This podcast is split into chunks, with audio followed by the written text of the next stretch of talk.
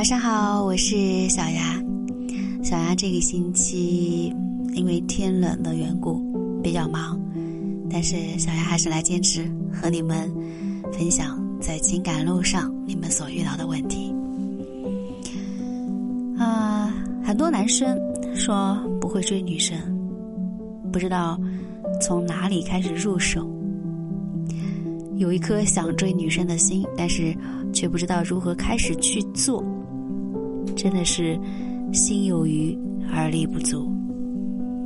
如果想要解决这个问题，就需要让你在脑海中有一条很清晰的追女生的流程，然后呢，你就可以按照这个流程做一些傻瓜式的操作。当你能够做到这一点，我想追女生就不再是一件很难的事情。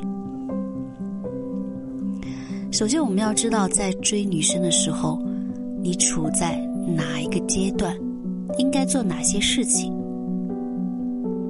一般来说，追女生有三个步骤，需要朝着这个三个步骤去操作，才能够保证追女生的有效性。啊，首先，在刚开始认识的阶段，你需要做什么呢？需要展示自身的价值，获得女生的注意。当你刚跟女生认识不久，那这时候你首先要做的是什么？让女生对你产生一些好感。因为两个人本来就还不太熟悉，所以想要做到这一点。男生就必须有一定的价值，让女生看到，那女生才有可能会开始注意你。其实说白了，在两个人还没有熟悉之前，就是一种正常人际交往，而不是两性相处。人际交往的法则就是什么？价值交换，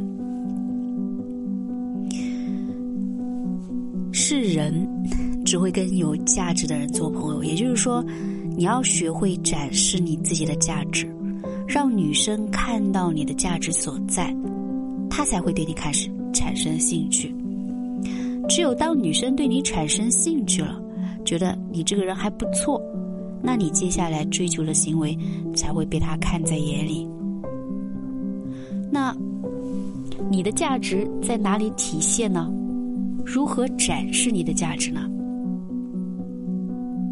实力方面、内在方面、颜值方面、素养方面等等。当然，首先你要认识到你自己的价值在哪里，在跟女生相处的时候，有意识的让女生认识到你的价值。比如说，呃，你在事业上有一定的成就，啊，开一家门市或者小公司，那你可以跟。女生讲一讲你的创业故事，让女生能够感受到你的实力，这就是你的价值。这也是追女生的第一步。好了，那第二个阶段是在朋友阶段。那朋友阶段应该做什么呢？影响女生的情绪，吸引女生。当女生对你产生好感，觉得。哎，你这个人还不错，愿意和你互动。那这个时候你的目标是什么？通过跟女生的互动，让女生产生情绪上的变化。只有让女生有情绪上的变化，她才会慢慢喜欢上你。女生嘛，跟男生不一样，男生比较理性，而女生呢比较感性，情绪是影响。他们感情的主要因素，女生不可能像男生一样理性，会从理性的角度去判断一段感情。那可以这样说：，当一个女生为你哭、为你笑、为你悲伤，那她一定会离不开你。那说到这里，有人要问了：，那怎么样影响女生的情绪呢？我说过情绪共享，首先我们要知道情绪啊分很多种，开心、悲伤、甜蜜、幸福、忧伤等等。那每一种情绪在追女生的过程中，都可以让女生体验。当然了，你不要老是以这个让女生生气的情绪，我们还是要，呃，在积极向上的情绪上要多给女生一些。啊，比如说你跟女生讲故事，那可以让她的情绪沉浸在故事当中。